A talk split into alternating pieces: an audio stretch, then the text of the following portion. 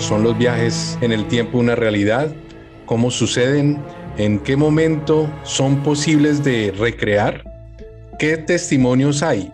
Este será nuestro tema de hoy en el Club del Misterio, los saltos temporales.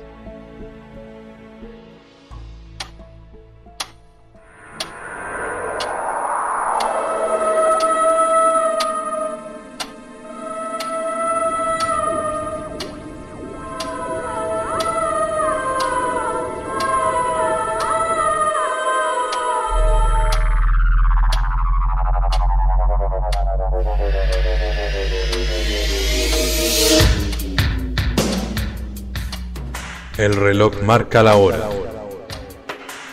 Llega la hora del suspenso. Historias increíbles. La ciencia, la conspiración, el periodismo y la leyenda confluyen. Se abre la puerta de lo insospechado. Bienvenido al Club del Misterio.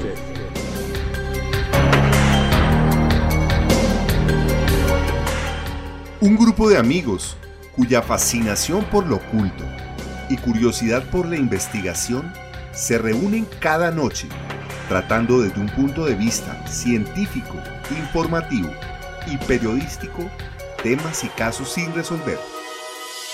Bienvenidos al Club de Misterio.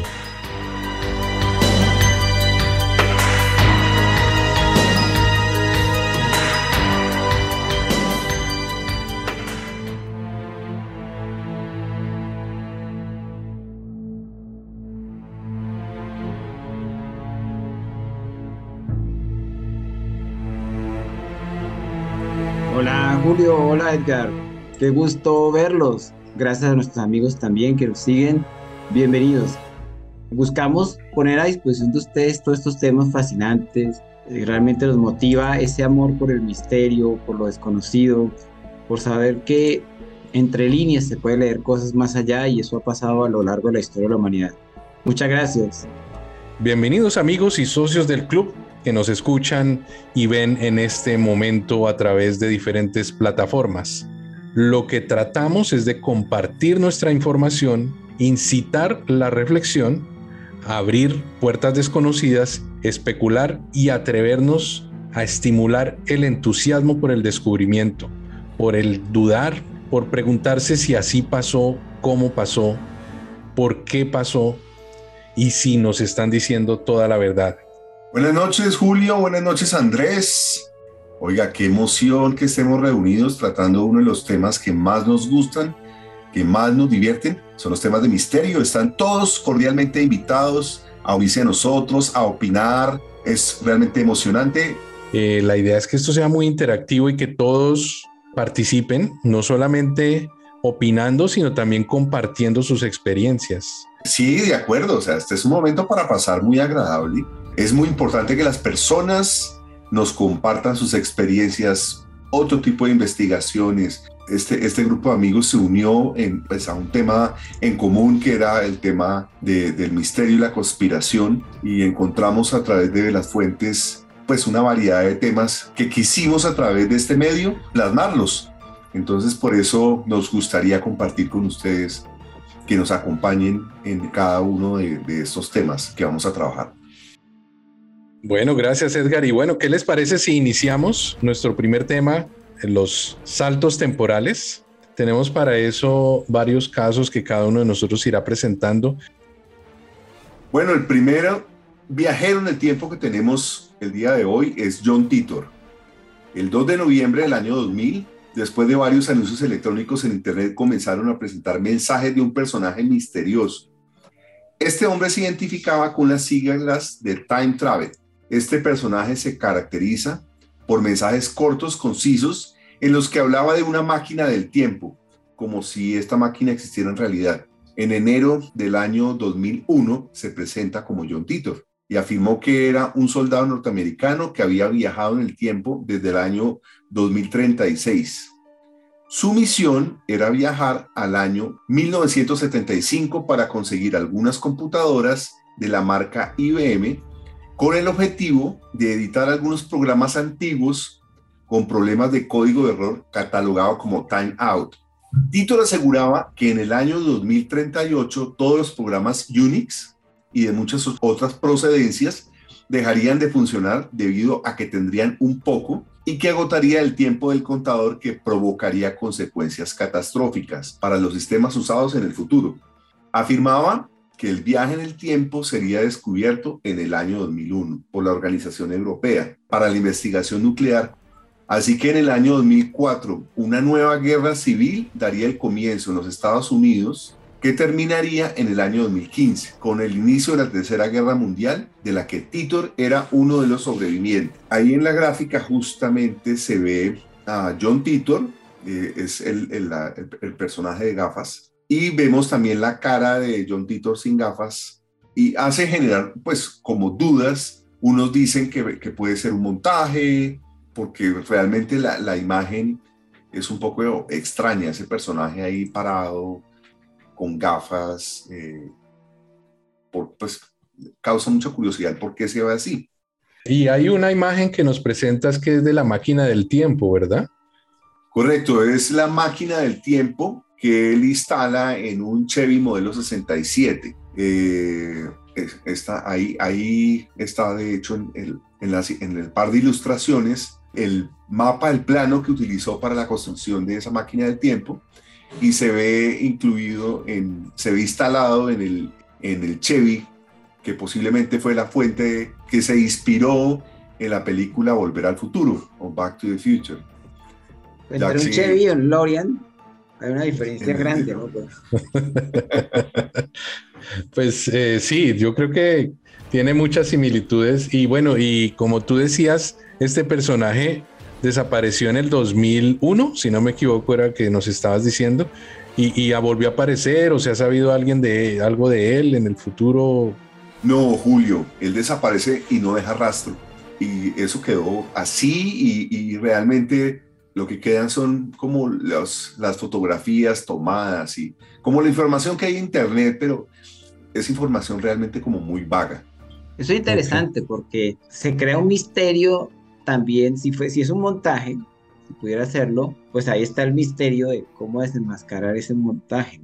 Es decir, si es sencillamente una persona del común que quiso o hacerse famosa o sencillamente o era una campaña publicitaria de algún producto, alguna influencia, pues va a ser muy interesante encontrar a esa persona que ustedes observan allí, ¿no? De todas maneras pueden haber muchas personas parecidas, ¿no? Sí, ¿no? sí correcto.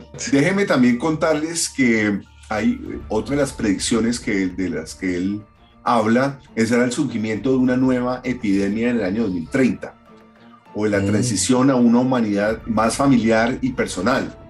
Titor decide mostrar imágenes como prueba de su efectivo paso por diferentes momentos de la historia. Esas imágenes lo muestran a él en la inauguración de un puente en 1941 con un atuendo moderno y gafas de sol. Y con gente alrededor vestida a su época, es la imagen que se ve ahí, pero realmente eh, eh, es, es, algo que no es concluyente como para pensar que realmente eh, sí es una fuente. Esto me, esto me hace acordar, Edgar, que cuando uno entra a YouTube muchas veces se encuentra reseñas de videos que hablan de viajeros en el tiempo. O sea, hay gente que sale con su rostro tapado y etcétera, y hablan de eventos que, que van a tomar eh, suceso en, algún lugar del futuro, pero realmente uno le genera muchas dudas. Pues si son gente que quiere de todas formas, eh, de alguna forma obtener eh, visualizaciones, y únicamente eso. Eh, y eso es algo con lo que creo que tenemos que nosotros que tratamos de analizar estos casos desde un carácter científico comenzar a, separar algunas cosas que pueden ser reales como otros que pueden ser especulaciones o como decías tú, partes de una campaña publicitaria, ¿no? Sí, claro, hay gente que le fascinaría eh, a través de los diferentes canales de comunicación, entonces justamente YouTube, eh, hacerse conocer y, el tema de redes y el tema mediático, hay todo un fenómeno alrededor de esto. Bueno, eh, Andrés nos va a presentar el segundo caso. Con mucho gusto presento ahora el caso de Joaquín o Joaquín Norbis. Desde ya quiero hacer la advertencia de que es un caso bastante polémico, es un caso, eh, ya se van a dar cuenta por qué, La historia es la siguiente. El señor Joaquín Norbis se ha hecho famoso en las redes por decir que llegó a su casa un día y encontró una fuga de, de agua de lavaplatos. Incluso esto le pone un elemento bastante grande de cotidianidad. Digamos, un lavaplatos tan corriente o tan común como puede ser el que usted ve en pantalla. Él menciona que se, se asomó para buscar la fuga del agua y encontró una luz y una especie de túnel en ese eh, lugar donde estaba buscando la fuga del agua. Y dice que por curiosidad se metió finalmente ese túnel y apareció en otro tiempo. Digamos que desde ese punto de vista el relato es bastante corto, pero es muy llamativo porque estamos hablando y aquí quise poner ese precisamente ese contraste entre un elemento tan cotidiano, tan común como es un lavaplatos y toda esta teoría cuántica y también cosmológica de lo que son los viajes en el tiempo, las líneas de espacio temporal, recordemos por la teoría de la relatividad de Einstein, se descubrió que el, el, espacio y el tiempo están unidos, que son entidades conjuntas. Digamos, lo, que puede estar sucediendo Joaquín Norbis es que entró por una especie de agujero de gusano o una especie de, de atajo espaciotemporal. Este es el señor Joaquín Norbis, él, vive hoy día. Eh, aquí hago la referencia del video donde se relata quién es él y, y fundamentalmente era un ciudadano común y corriente hasta que saltó a la fama por estas declaraciones que él mismo dio.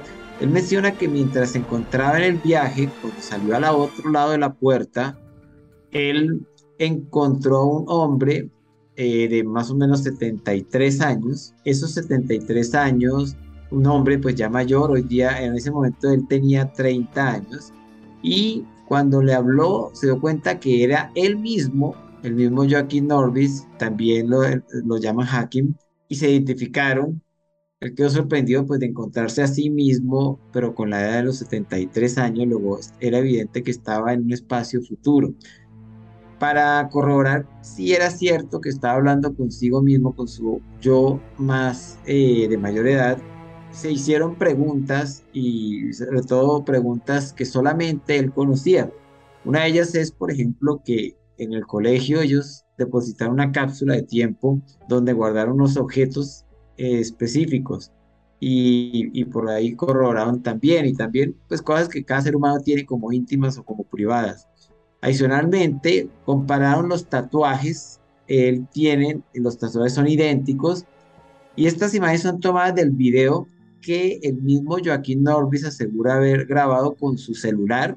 Entonces es un video casero, un video que no tiene la mejor calidad, pero eh, ahí están ellos dos como buenos amigos, él consigo mismo, en diferentes edades.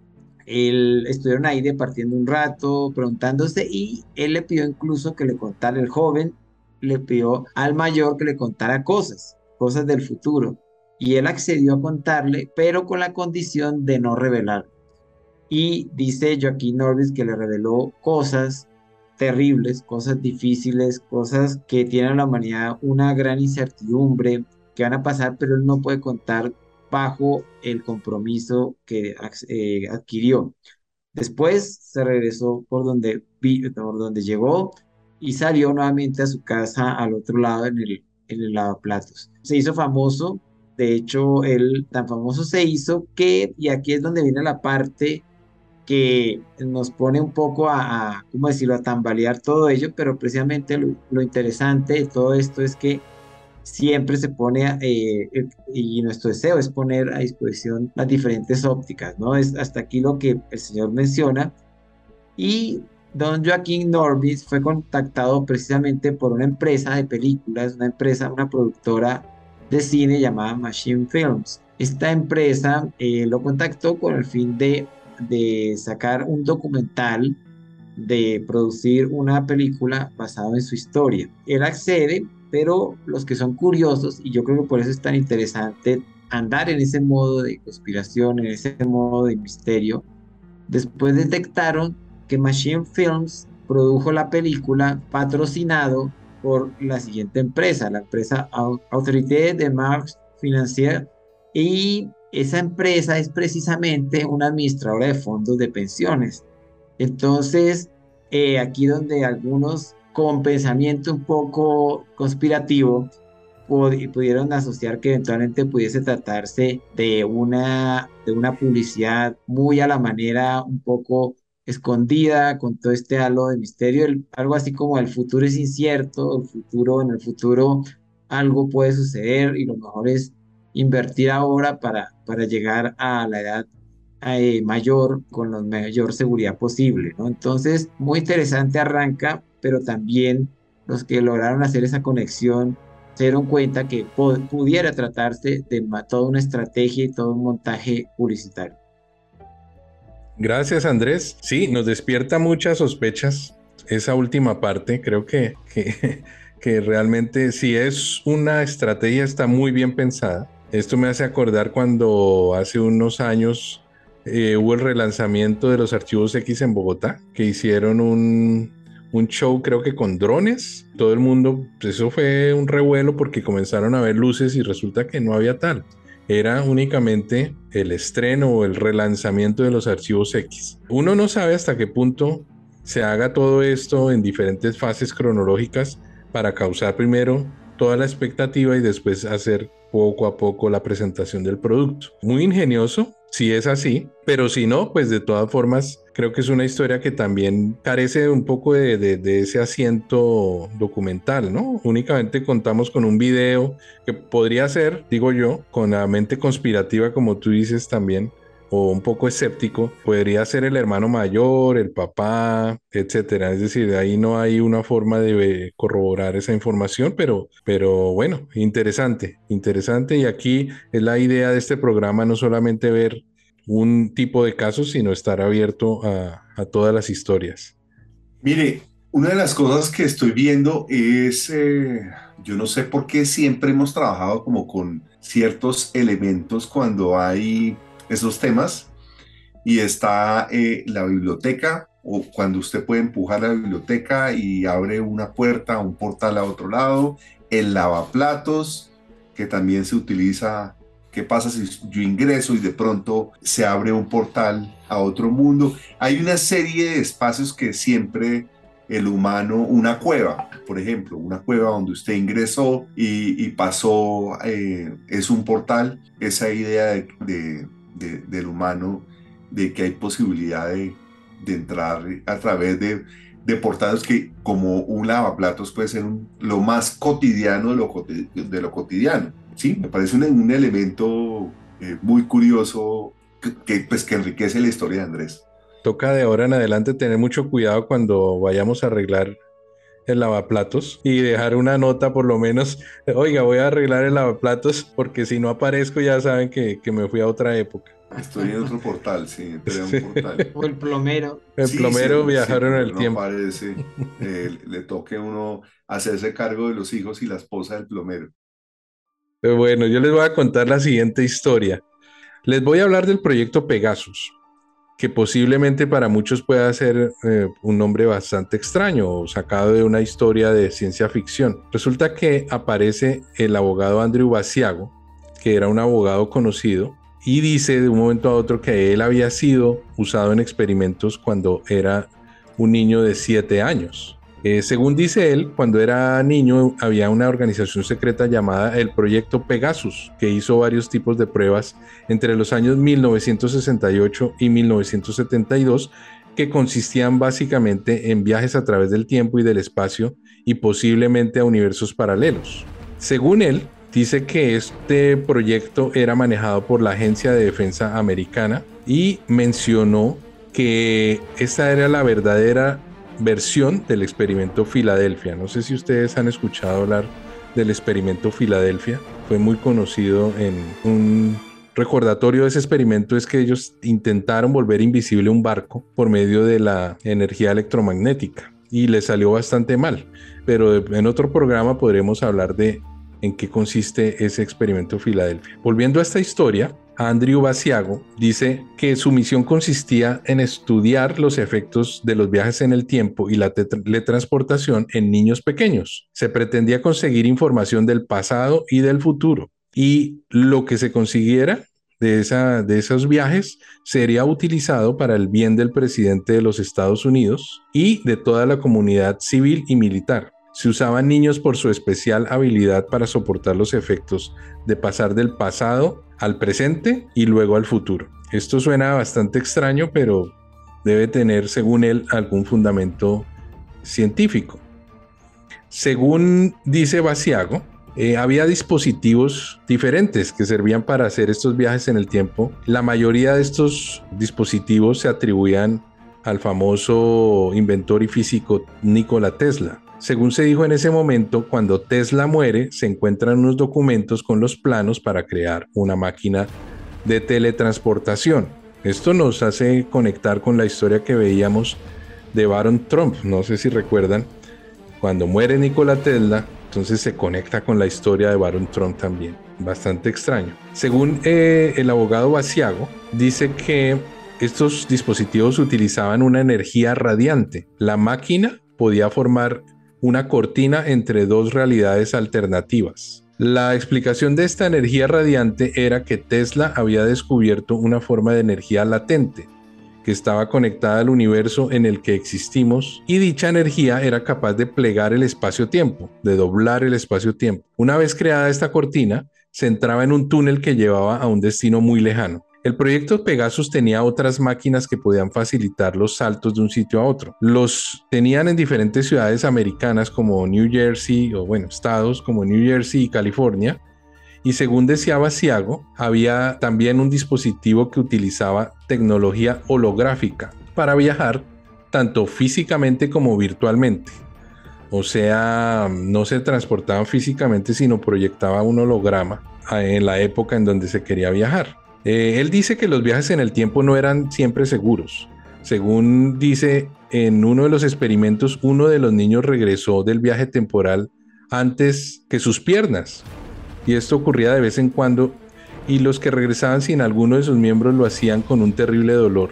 Pues obviamente esto concuerda con lo que sucedió en el, en el experimento Filadelfia. ¿A dónde mandaban los niños? Según sus declaraciones estuvieron en varios lugares y épocas el primer escenario fue volver a la época del presidente Abraham Lincoln. El viaje en el tiempo se realizó al famoso discurso de Gettysburg y dijo que pues esa ropa que él usaba pues obviamente desentonaba con la de esos tiempos por lo que se fue a un sitio un poco más discreto para que no notaran su presencia, pero esto no evitó que le hicieran una fotografía la cual se puede ver bueno, pues algo extraño, de todas formas no se ve tampoco tan diferente a la época, ¿no? Basiago dice que también estuvo en el teatro donde asesinaron al presidente Abraham Lincoln y de hecho dice que volvió a ese momento tantas veces que se llegó a encontrar a sí mismo. Algo así como lo que sucede en la película Volver al Futuro, ¿no? Que él mismo se, ve en otra de sus viajes en el tiempo, pero que nunca llegó a ver el asesinato de Lincoln dentro del teatro. Él dice que cada viaje era ligeramente diferente. Había ciertas diferencias entre cada viaje, aunque fuera al mismo sitio y a la misma época. Parece que había muchas realidades alternativas donde cada una había, tenía detalles que cambiaban. Para hacer sus declaraciones más raras aún dijo que usó un dispositivo llamado habitación de salto. Este, esta habitación de salto la utilizó para ir a Marte. Pues obviamente esto ya es no solamente viajar a otra época, sino viajar en el espacio y a unas distancias mucho más grandes. Es decir, si hay viaje en el, en el tiempo y también hay un viaje en el, en el espacio por medio de una teletransportación estamos de acuerdo que Andrés Baciago actualmente ha reanudado esta, esta polémica del proyecto Pegasus y, ha puesto sobre la mesa todo lo que tiene que ver con la teletransportación y los viajes en el tiempo. Pues ustedes qué opinan de esta historia? Está bastante detallada en mi opinión. Nos da pues muchas pistas, detalles que otras historias no cuentan y habla también de, de, un, de una realidad de conspiración que existe en el gobierno que efectúa y más usando niños viajes en el tiempo para obtener información de otras épocas. Muchas gracias Julio por el relato y la investigación fascinante, fascinante desde muchos puntos de vista. Por ejemplo, si nos ponemos a pensar que un abogado, un abogado es un, un profesional, si lo llamamos un poco clásico en el sentido de que los abogados viven de su reputación, los abogados tienen que crear un prestigio y lo cuidan. Cuando una persona se vuelve pública, eh, lo pone a pensar que debe estar probablemente sabiendo lo que dice. Porque si bien puede haber gente con deseos de ser famosa o, o usufructuar, ganar dinero de, de, algún tipo de fama, también el que la persona dedique buena parte de su vida a hacer esos relatos lo pone a pensar que el asunto de tener una base seria muy interesante. Además que cuando una persona se expone públicamente y a afirmar este tipo de cosas, va a estar bajo el escrutinio de mucha gente interesada en corroborarlo. Y ese tipo de, de iniciativa, como digo, lo, lo ponen a pensar que sí, definitivamente yo sí creo, el punto de vista personal, que los gobiernos, cada, uno de los países de este mundo, desde los más desarrollados a los menos, tienen muchas cosas escondidas y muchas cosas, muchos proyectos que están por allí por allí eh, en marcha. Eh, y precisamente esto es uno de nuestros objetivos en este programa, es hacer este cuestionamiento. Incluso invitar a quienes conozcan o a quienes tengan algún tipo de experiencias a que nos las cuenten. Muy interesante, Julio, y también es una muy buena mezcla en diferentes factores. Aquí se habló de Tesla. Tesla es bastante conocido por, por el genio que era, y también porque se le atribuyen diferentes tipos de tecnologías que no fueron sacadas a la luz previamente por conspiraciones, por intereses económicos o de otro tipo. Muchas gracias. Bueno, está muy buena esa historia que se está contando. Tiene ingredientes de muchas de las historias que estamos eh, hablando acá. Recoge, recoge muchos elementos que le dan eh, mucha riqueza a esa historia y también tiene, tiene, una, tiene muchos elementos que lo hacen a, eh, a uno pensar que, que, puede haber algo de realidad, puede haber mucho de ficción. Me he quedado, por ejemplo, pensando en esa parte de las extremidades que se quedaban. Eso, eso cómo puede funcionar, como si fuéramos como muñecos de Lego que se nos, se nos cae una ficha, qué tanto dentro de nuestro organismo puede afectar que nos falte una pieza, bueno, y, y, que quién dijo que exactamente la pieza es una pierna o un brazo que de pronto no puede significar nada o puede ser la cabeza, no sé. Entonces, parte de todo eso también tiene mucho de fantasía, pero pues es otra de las, de las conspiraciones, de las historias conspiranoicas muy interesantes. Gracias, Edgar. Sí, esa parte lo asocia mucho al proyecto Filadelfia. De hecho, eh, así haciendo un paréntesis, en el proyecto Filadelfia hubo testimonios de gente que participó en eso y decía, mire, cuando volvió el barco a, la visibilidad, aparecieron eh, marinos fundidos con el metal, que tenían su mano metida dentro del casco del, del barco. Otros murieron ahí, lógicamente, por quemaduras, por la energía electromagnética. En fin, le deja a uno muchos cuestionamientos. Lo interesante creo que es la versión tan detallada que él brinda, ¿no? Obviamente es un abogado y creo que el, abogado pues se remite mucho a, los detalles, ¿no? A una cronología en los detalles y me parece que puede ser lo valioso de esta historia. Bueno, entonces para recordar tenemos eh, nuestras redes sociales, ¿no? En Gmail tenemos el club de misterio arroba gmail.com.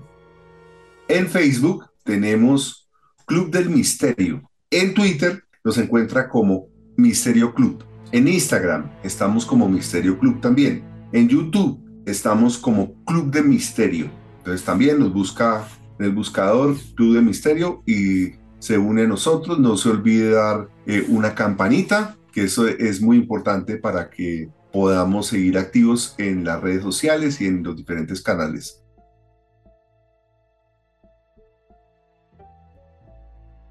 En las diferentes redes sociales pueden opinar y nos pueden dejar los comentarios y sugerencias de qué opinan del, del, tema que hablamos en ese día o del tema del día o las sugerencias de otros temas que quieren escuchar por parte de nosotros. Y prácticamente una manera de decirles que viene un programa, vienen programas para, para este tipo de temas. Definitivamente el viaje en el tiempo tiene mucho que ver con ciencia. De hecho, ustedes saben, la, el tiempo se habla de la cuarta dimensión. Vivimos en un universo de tres dimensiones. Que yo quiero rápidamente aquí mencionar es que increíblemente existen máquinas del tiempo patentadas por la Oficina de Patentes de los Estados Unidos. Aquí no nos da tiempo para hablar de ellas con profundidad, pero Usted puede observar aquí, esta es una eh, máquina del tiempo práctica que utiliza un, un robot dinámico. Eh, también hay un método para distorsionar la gravedad y desplazar el tiempo o una máquina que utiliza diferentes dinámicas. Y usted se puede consultar también en la web el cilindro de Tipler. El cilindro de Tipler es, es un concepto científico en el cual se podría viajar y causar una reversión eh, en, el tiempo. Ese, en ese momento es totalmente impráctico, empezando porque se necesita para que funcione un cilindro que tenga 10 veces la masa solar, o sea, son 10 soles de masa y una longitud infinita. Pero lo interesante aquí es que desde el punto de vista teórico, las ecuaciones, entre otras de la, de la relatividad, permiten, permiten eh, prever que sí se puede viajar en el tiempo, incluso eh, aquí se trata es como de cerrar la línea de tiempo y espacio y hacia un lado va hacia el futuro, hacia el otro lado iría hacia el pasado. Tipler es un científico, es totalmente reconocido. Él les invito a consultar los que quieran meterse en estos temas más profundos y científicos con manejo de matemáticas y física. Eh, él tiene un artículo muy interesante que es eh, la posibilidad por medio de cilindros rotatorios, la posibilidad de causar una violación en la causalidad. Recordemos que una manera de medir el tiempo es que hay un antes y un después. Eso tiene incluso con la segunda ley de la termodinámica que tiene que ver con la entropía y todo ello. Entonces, eh, los invitamos a investigar y algún día vamos a traer un programa más dedicado a ello. Y muy relacionado y también como parte de la multidisciplinaridad está el jesuita Pierre Taylor de Chardin, eh, con conceptos como el punto omega y el principio antrópico. Por ahora les dejo esos conceptos eh, con, con, el fin de que profundicen los que deseen. Los invitamos también a escribirnos al correo clubdemisterio.gmail.com. Eh, será un gusto tener noticias de ustedes, responderles sus inquietudes o aceptar también, por supuesto, sus sugerencias, sus críticas también, si tienen experiencias que deseen compartir, siempre serán bienvenidas y atendidas. Muchas gracias a todos y, nos vemos en una próxima misión.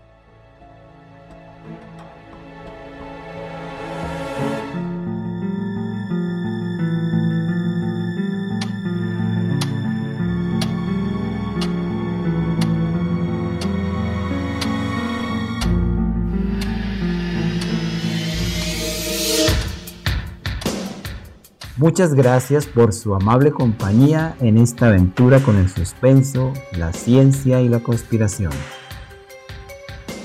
Nos esperan muchas más historias sin resolver. No dejen de seguirnos en nuestras redes sociales. Los esperamos en la próxima cita del Club del Misterio.